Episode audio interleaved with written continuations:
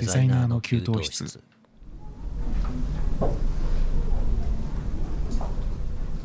お疲れ様です。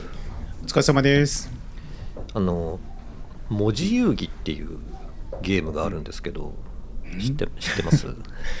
いや知らないです。知らないですよね、うん。僕も確かうん。つ、YouTube 見てた時におすすめで上がってきて、はい。あこんなゲームあるんだと思ってちょっと興味を持ってちょっと動画を見たのがきっかけなんですけど、えっとねこれ台湾の、はい。えっと、チームナインって読むのかな？そういうチームナインスタジオっていうところが作った、うん。えっと、スチームで遊べるパソコン版のゲームなんですよね。ああなるほど、うん。はいはい。なので、まあ、あの PS5 とかそういうなんかスイッチとかそういうもので出てるゲームではないんですけど、はいでそれをですね日本のライフハイワークスっていう会社が日本語に翻訳して今提供してるっていう状況なんですけどうん。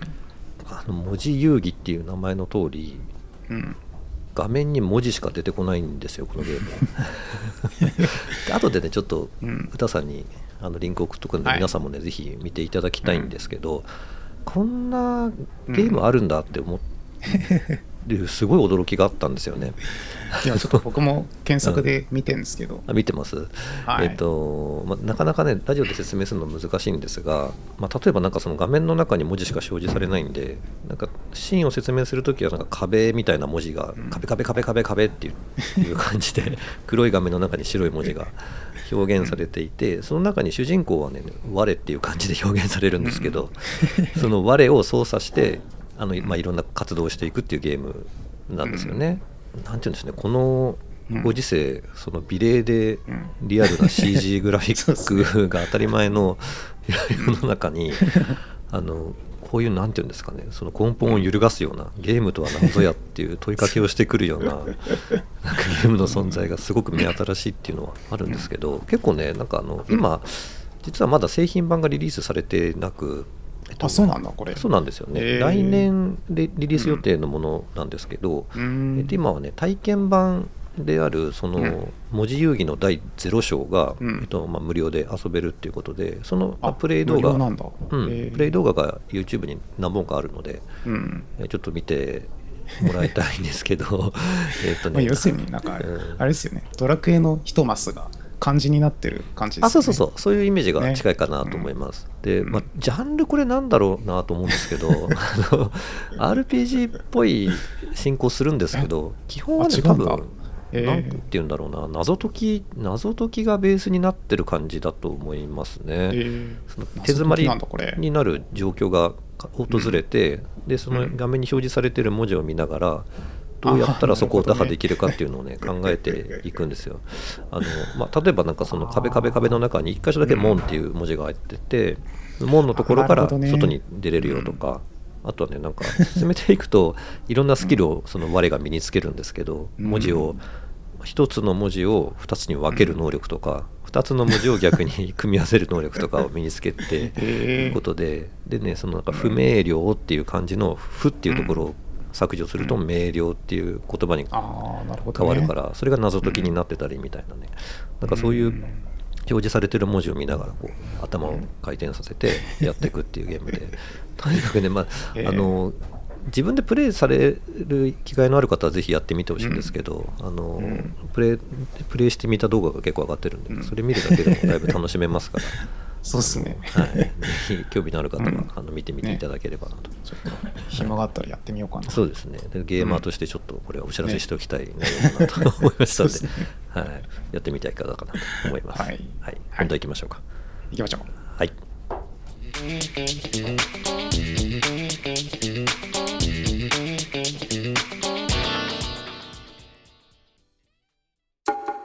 デザイナーの給湯室。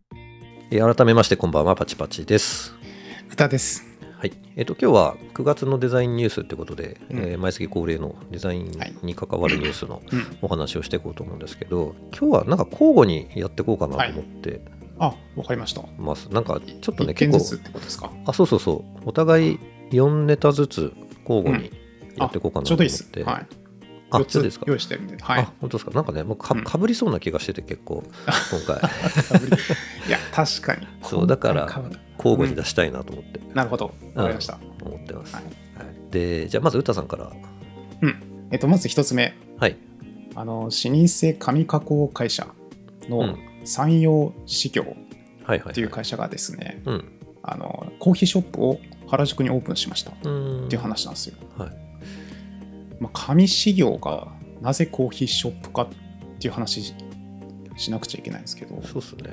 どういうこの紙そう、うん。この山陽事業さんっていうのがうん。世界的にこう事業を展開されてるらしくてはい。でその中でうん。どこでしたっけ？東南アジアのうん。タイ北部にコーヒーを栽培する少数民族と出会いがあってうーん。それがきっかけでコーヒー事業をスタートしましたっていう話なんですよ。ほうほうほまああのあんまり 紙と関係ないかなって思いきやまあコーヒーカップとかうんうん。コーヒーカップのその熱くならないようにこう1枚こう段ボール紙をこうはめ込むやつあるじゃないですか。ありますよね。ね、うんうん。ああいうやつもちょっと工夫されていて、まあ、はいはい。はい紙紙事業さんならではのうんうん。あのカップとかもうんありますので、ちょっと行ってみたいなとは思ってちょっと気になったのでニュースに取り上げさせていただきました、原宿か。ど原宿のどの辺なんでしょうかね。原宿のね僕もちょっと分かんないんですよね。うん。原宿としか書いてなあくて。書いてないんだ。あんまりその原宿のコアな部分じゃなくて外れかもしれないですね。あそうなんですね。うん、っていうのがまず1件目でしたね。OK です。はい、えっ、とじゃあ僕の一つ目はうん、デザインニュースっていうかですね、まあ、僕と歌さんのニュースなんですけど、そうですね。はい、えっと2人で関わったデザイン案件がありましてそれがですね、ギフトショーっていうイベントがうん。あるんですけどこれが第65回大阪インターナショナルギフトショーっていううん。ものの中の、えっと、コンテストがありまして新製品コンテストっていう審査するものがあってですねそこで審査員特別賞っていうのを受賞したっていうことですね。何を作ったかっていうとですね、えっとまあ、僕の今住んでる家のとこから歩いて3分ぐらいのところに食品会社があってですね。あの縁あってまあそんなそこ。そんな近かったんですね。あ そうなんですよ。打ち合わせ歩いてとぼとぼ毎回行ってるんですけど、うん。まあ、あの直接お知りお知り合いになったというかあの、うん。地元のえー方を通じてですねご紹介いただいて、あのお仕事になったんですけれども、まあ、加工加工食品をずっと作られてる会社さんで、えっと、なんか全国のですね学校であのまあ、全学校ってわけじゃないんですけど、まあ、一部地域で、えー、と提供している学校給食の味のついた餅いなりっていうのがあるんですけど、まあ、それをうん。あの学校給食で提供しているものを一般の皆様にも食べていただけるように商品開発をされていてうん。そのパッケージを頼まれたんですね。でそのパッケージデザイン僕の方でやってるんですけどそこにイラストを入れたかったんで歌さんにイラストを描いてもらったっていう経緯があってでですね餅がビヨンと伸びてる。うん。イラスト描いて書きました。はい、いただいたんですけれども、これがあの、うん。まあ、受賞したということで、えっとはい。実際にですねその来場されてるうん。方、バイヤーの方がほとんどなんですけどそのバイヤーさんに投票していただいてうん。でその結果をもとに、まあ、審査されたということなんですけれどももちろんあの新商新製品コンテストなんで、まあ、し商品そのものの、まあ、可能性とか魅力とか、うん。あの工夫してる点みたいなものが判断基準になるんですけどあのその審査基準の中にデザインっていうものも含まれてるらしいんですね、パッケージとか。あそうなんだ。うん、なのでその辺も含めて相対的な評価っていうことらしいので、あのまあ、デザインも評価の基準にあ。の入ってたっていうのがうん。すごく嬉しいなということでして、えっとえ。こちらはですね一応予定では10月の1日。なので、まあ、来週からは発売予定っていうことらしいんそうなんだ。ですよね。僕もあんまり詳しく聞いてないんですけど、あので一部ですね、うん。久世福系列のなんか新業態店舗っていうのがうん。あるのかなわかんないですけど、まあ、久世福系列のお店で販売予定されるっていうのは聞いてるんですけど他どういうところで売られるのかちょっと僕もよく分かってないんであの もし学校給食の味付け餅いなりっていう商品を見つけられたら、うん。まあ、僕らがデザインしたものだよっていうふうに思ってもらっていいかなと思いますんで、はい僕もちょっとスーパーで売ってたら買いたいなあそうですね。スーパーとかでも売られるのかな？うんわわかんないわかんないですよね。ね ちょっとまだわかんないです。はい、ね。はい。まあ、という。結構美味しいですよね。あそうですね。味的にはね結構。あの多分歌さんにうん。ご試食いただいた後うんからちょっとまたね、は味変えたって言ってたんで、あそうなんだ。ちょっとねやっぱり結構その味の濃さみたいなところに結構こだわりがあってその濃さのレベルみたいなのをうん。最後まで調整してたって言ってたんでちょっと買ってるかもしれないですけどね。へえ、うん。僕がいただいた時点でうん。完成されてましたよだいぶ。そうですよね。僕食べた時も結構前だったんだけどうん。だいぶ美味しいなとは思ったんですけどちょっとねなんか美味しいですよ。味があの、うん。こ濃すぎるかなっていう判断があったみたいで。そうなんだ。へえまあ、ちょっとその辺をねあんまり僕が話すのもちょっとあの そうそう企業秘密を漏らしてしまう感じになるので、この辺にしとこうかなと思います。はい。はいでは続いてはですねはい、2つ目。ははい2つ目は、い。あのデザインアでおなじみの。佐藤拓さんはい。が主催するあのデザイン事務所でうんデザイナーなど2種類の業種を募集中だそうです。また募集、募集情報ですね。そうなんですよ。なんか募集情報多かうっん、た気がしますけどね、9月すごい。あ最近多いですね。ねなんかそういう時期、季節なんですかね。なんでしょうね、下半期に向けて、ちょっと人員のこう増強したいみたいな、多いのかな。多いかもしれないですね。うん。でもまああの日本でも有名なデザイン事務所ということでですね、まあ、どうういう業種かっていうと、あのまずは普通のデザイナーさんですね。ん。うんうん。3年以上、はい。実務経験3年以上、一通り案件をこなこなせる方うん。のデザイナーさん。とあともう一人がですね、うん。アシスアシスタントデデザイナーですね。はい。実務経験1年以上、3年未満うん。で、さまざまな仕事のアシスタントとなっております。なんで、い意外とチャンスが広いというか、うん。間口が広いというか、はい。ね、若い方でもうんご応募できるような内容になってるのかな。アシスタント募集っていうのはいいいいですよね。ところでアシスタントから入っていけるっていうのが、そうなんですよ。ねで、デザイナーさんも3年以上やってれば、まあ、あと実力がね、あればね、そう。まあ、入通る通らないはね、ちょっとまた。別の話だと思うんで、まあでも、チャレンジしてみたかったなって僕が個人的に思って、あピックアップさせてみました。のはい。な何歳までとかあるんですか？いや、ないんですけどね、うん。まあ、僕らの年齢じゃ無理でしょうね、きっと。そうですね。まあ、大体30代とかだと思いますよ。でアシスタントデザイナーさんは、大学出て1、2年経験してっていう方だとそうですね、まあ、第二新卒的な感じでも大丈夫かなっていう。そうかもしれないですね。うん。うんなので、皆さんチャレンジしてみてはいかがでしょうかっていう話でしたね。はいうんうんじゃあ僕の2つ目は、はいえっ、とですね、パッケージデザイン分野に画像生成 AI の活用がついについに来ましたね。進出してきたっていう 結構興味深いニュースね。ですね。やっぱりデザイン業界にもこの AI っていうかそういう技術が本当にこう身近になってきたなっていう例が具体的にですねこう大手の案件で出てきてるっていうものなんですけど うん。えっとこれ大井お茶うん。伊藤園さんののその家庭筋力者っていう、えシリーズのあのパッケージをリニューアルするにあたって、えー、と画像生成 AI を、えー取り入れましたっていうニュースなんですけれども、こちらはですねなんかあの株式会社プラグっていうところが、えー、と開発した商品デザイン用画像生成 AI っていうサービスがあるらしいんですけれども。どういうサービスですか、それ。まあそう商品デザインに特化した画像生成 AI のなんかアルゴリズムをこう編集してるんだと思うんですけれども。でこれちょっと誤解してもらうと危ないのはうん。画像生成 AI で作られた画像をそのままパッケージにしましたよってことではなくて、えっと、その先ほどお話しした、えっと、サービス画像生成、うん。えっと、商品デザイン用画像生成 AI っていうサービスを使っうん。で、えまあ、いろんなそのプロンプトみたいなものを多分入力することで、まあ、ある程度の方向性をこう絞りつつ自動的に画像をいっぱい作ってもらってその中からその、まあ、デザイナーなり、まあ、お客さんも一緒に検証したのか分かんないですけどこういう方向性いいよねみたいなのをある程度絞りつつ実際にデザイナーがそれをもとに、えーうん。デザインに起こしていったっていうやり方をしたらしいですね。だからそのデザインをする前段階のあのプロセスをあの AI に力を借りたっていう感じだと思うんですけれども、まああのこういう使い方はチャット GPT も僕結構知ってる部分あるんで、その特に何て言うんでしょうね。そんなに、まあ、重要じゃないって言ったらあれだけど画像から連想される何かみたいなものをうん。自分で考える時間がすごくもったいない時によくうん、そういう候補みたいなものをいくつか出してもらうみたいなやり方してるんで、うん。本当に身近になってきたなっていういい例かと思うんですけど、あの僕ねマーベルマーベルスタジオの映画とかはい。うん。ドラマ好きです。よく見てるんですけど「シークレット・インベージョン」っていうシリーズがこの間やってて、うん。もう終わっちゃったんですけど、はい。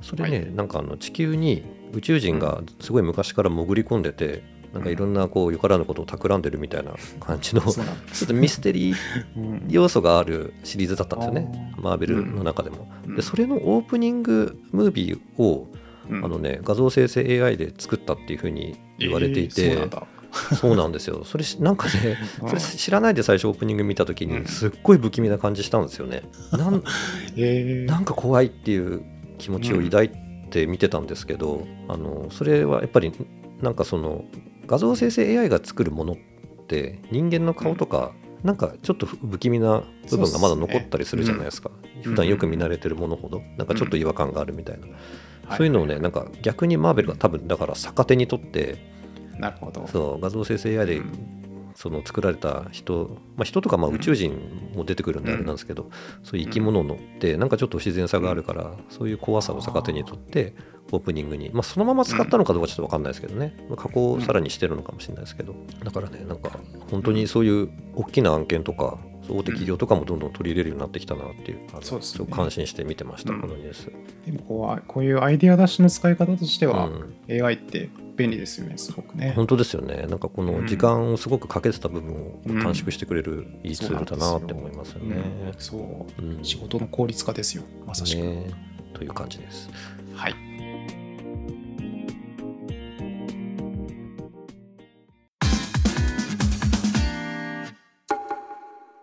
デザイナーの給湯室。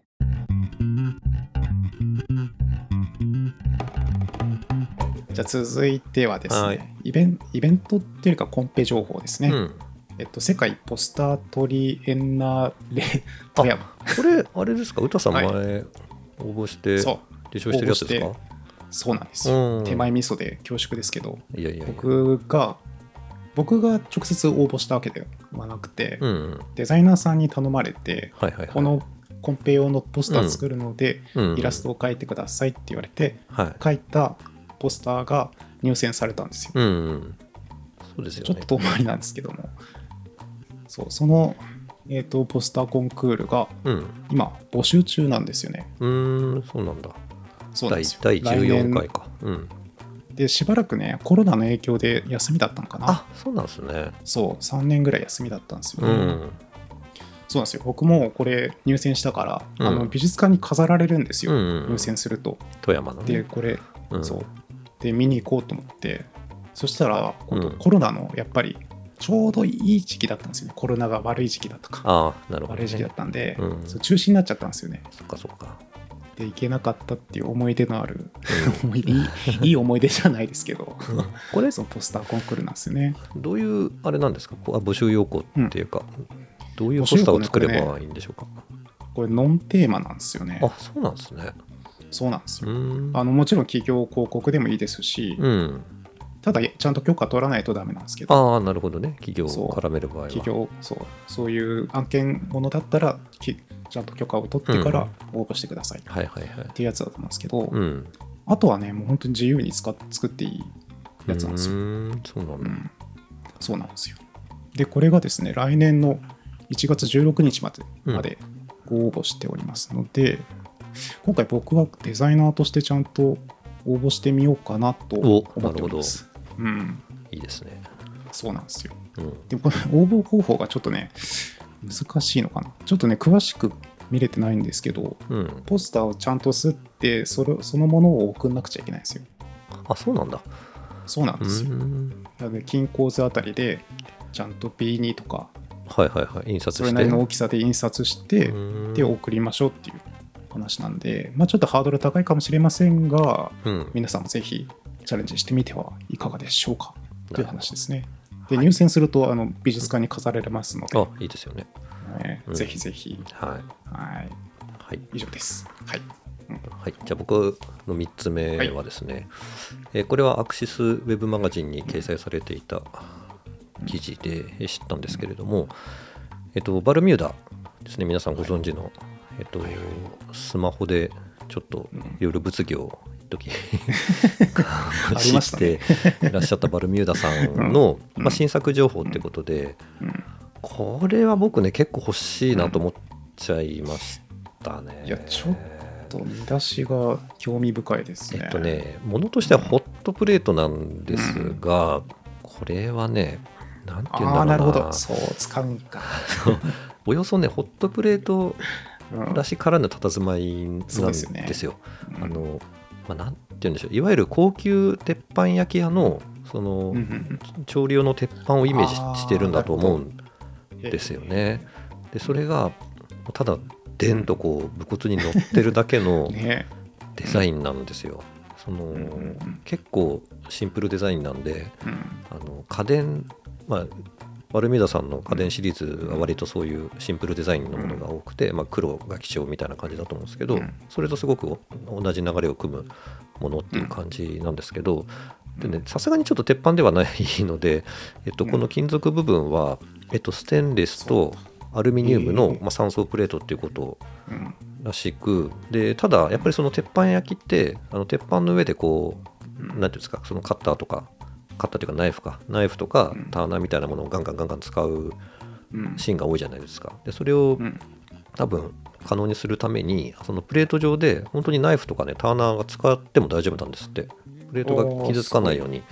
ちゃんと丈夫なんですね。そうなんですよ。だからそういう機能的な面もあのすごく丁寧にデザインされてるっていう感じでそのこれはねなんて言うんだろうな。映えますよっていうか。ね写真見る限りではあーこういうの欲しいなって思っちゃいますよね。ねちょっとうん。まあなんて言うんだろうな。その自宅がそのライブキッチンみたいな感じになるので。このみんなで集まってそのうん。パーティーっていうかワイワイやりたいんだけど、まあ、そこにちょっとおしゃれさとか欲しいみたいな。ね。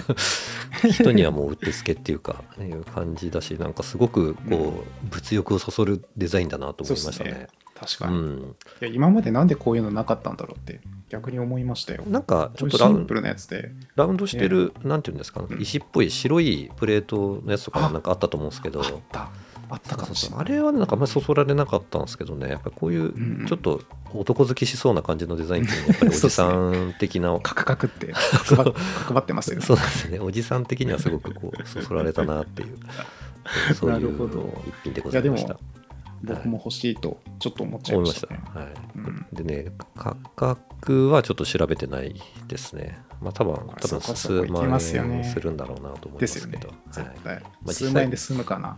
うん実際我が家に取り入れるかどうかっていうのはまた別問題 っていう感じでございました。なるほど。はい。はい。えっと、最後、僕の方の最後ですね。うん。イベント情報になります。うん。えっとこあ、時代の言葉。コピーライターが作った新聞広告名作120選うん。という展覧会が今開催中なんですよ。うんで、これあの12月24日まで開催されておりますので。年内結構長くやってる感じですか？どこそうなんですよ。なんだろう？場所は？あの横浜のうん。日本新聞博物館っていうところなんですよ。僕も行ったことはないないんですけど、もないですね。うん、ちょっと行きづらいかもしれませんけど、僕的にはね、あの新聞業界にもともといたので、ああ、そうかそうか。うんそうなんですよ。思い入れがね。そう、興味そそるなと思って、そう、思い出と、そうなんですよ。まあ、あの、コピーライティングなんで、うん。うん。その物欲をね、煽るようなはい。キャッチが多いとは思うんですけど、うん。でもなんかほら、時代に合わせて、いろんな思い出が蘇ってくるかなと思って、は行ってみようかなって思っているイベントですね。い。なるほどね。結構新聞広告ってはい。あれですよね心に残るうん。コピーが多いですもんね。そうなんですよ。うん。で、僕自身ももう忘れてるけど、うん。実際見見に行ってみると、ああ、こんなのあったっていうのがはいはいはい。ぱいありそうだから、行ってみたいなと思って。うん。うん。でですね、10月24日から実は後編って言って、また展示物変わるのかなああ、そうなんだ。そうなんですよ。んじゃあ2回楽しめる。そういうことになりますねう。んで、今の前期のやつが10月22日まで、あ、来月ですね。そうですね、うん。までの展示となっておりますので、皆さん興味ございましたらはい行。ってみてはいかがでしょうかという話でしたね。なるほど。はい。はい。はい、じゃあ最後、僕の最後のネタはですね、まあ、またあのネトラボからうん引用してるニュースなんですけどこれ渦巻きソフトっていううん。あのなんていうんだろうな箱箱型のいくつか入ってるアイス、ん。多分皆さんもパッケージ見たら、ああって思うものがあると思うんですけどあのちっちゃいソフトクリームみたいなタイプのアイスクリームなんですけど、うん。それがうますぎソフトに改名したんじゃないかっていうことで今 X ですごく話題になって るんですよね。あのこれね今行ける人はあのお店に。行ってみていただきたいんですけど、渦巻きソフトのねあのパッケージに書いてある商品名がうんうますぎソフトになってるんですよ。でこれあのい えいつ変わったんだろうっていうのは誰も分からず、あのでこの表面のみ変わってるものもあれば表面と裏面両方変わってるものとかねなんかバリエーションがいくつかあり あるらしいんですけどで結構話題になってて、へー。なんかいやっていうかむしろそもそも最初からうますぎソフトだったんじゃないかみたいな 話も。まあ、確かに言われなきゃ分かんないですよね。そう。うん。ででねこれ答えは、まあ、メーカーに問い合わせてくれてるんですけれど結局一時的にパッケージを変更してますよってことらしいんですよね。あそうなんだ。うん、でなんでかっていうとあの2020年の20あ2022年ですね、去年の2月に明治明治製菓なんですけど作ってるのは。で明治があの公式のアカウントの投稿でなんか間違い探し画像みたいなのをね投稿したらしいんですよ。そ。あそこれかな？えっと、明治がそのうまうますぎソフトの文字を渦巻きに変えて並べてあの正解はどっちでしょうかみたいな面白投稿をツイ、まあ、当時はツイッターであのしたらしくてでそれをなんていうんでしょうね実際にその変更して出したら結構面白がってもらえるんじゃないかっていう思惑があって、えっと、今年の7月からですね実際にパッケージを変更して市場に投入してるっていうことらしいですよ。なるほどね。で そう。いつ戻るとかっていうのはまだ未定らしいんですけれど、まあ、ぜひね皆さんもあの売り場で渦巻きソフトを見かけた際は うますぎソフトになってると思いますんで、いや、これ、うちの娘大好きなんですよ。あそうなんですね。そう、ひょっとしてたらうますぎの方買ってたかもしれない。そうそう。気がついてないんだって。さす。がにねあのこういう類の文字のあの入れ替えって人間なかなか気づけないようになってるから。気づかないですよね。そう。そううまいですよねこれ大胆でもなんかね。そう。入れ替えたことでうますぎになってるっていうのがそうそうそうすごい面白いなと思って 一瞬誤色じゃないかみたいなね感じがしてちょっと怖いんですけど、すよ。怖いですけどね。そうなんかそううん非常にこうパッケージデザインをこうやって面白うん。面白いからっていう理由で変えてるっていうのがすごく、あのね、いいっすね。うんなんか幸せな気持ちになりましたわ、うんそう、好きですよ。はいという感じではい。ございますはい。はいデ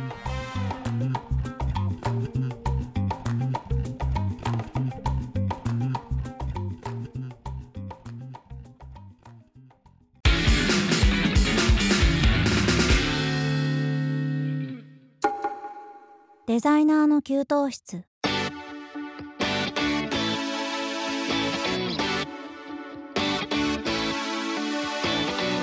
はいいかがでしたでしょうか？今週のデザイナーの給湯室そろそろお別れの時間となりました。はい、はい。はい。えっと9月のデザインニュースということで、まあ、いろいろご紹介してまいりましたけれども、はい。あの今回、かぶらずに行きましたね。あそうですね。あの、ん。ほほっとしてます。結構かぶるかなと思いつつ、まあかぶらないもんですね意外にね。そうなんですよ。うん。大体見てるサイト一緒だから、あそそう。かぶってもおかしくないですけどね。ね、かはい。ぶるかもしれないなと思いながら思ってましたよ。うん。はいまあ、人によって気になるところは様々かなという感じで、はい。はい。はいえー、とデザイナーの給湯室では皆様からのご意見ご感想をお待ちしております。えーデザキューお便りボックスからどしどしお寄せくださいませ。えーまた、ハッシュタグデザキューをつけて投稿していただければ、リプライやリツイートしに参ります。お気軽に投稿してください。えーそして今年はデザキュー1周年を記念して毎月月替わりのスマホ用壁紙をプレゼント中です。えデザイナーの給湯室の X アカウントをチェックしてみてください。次回は10月5日木曜日21時頃耳にかかります。本日もありがとうございました。お相手は私パチパチと歌でした。バイバイ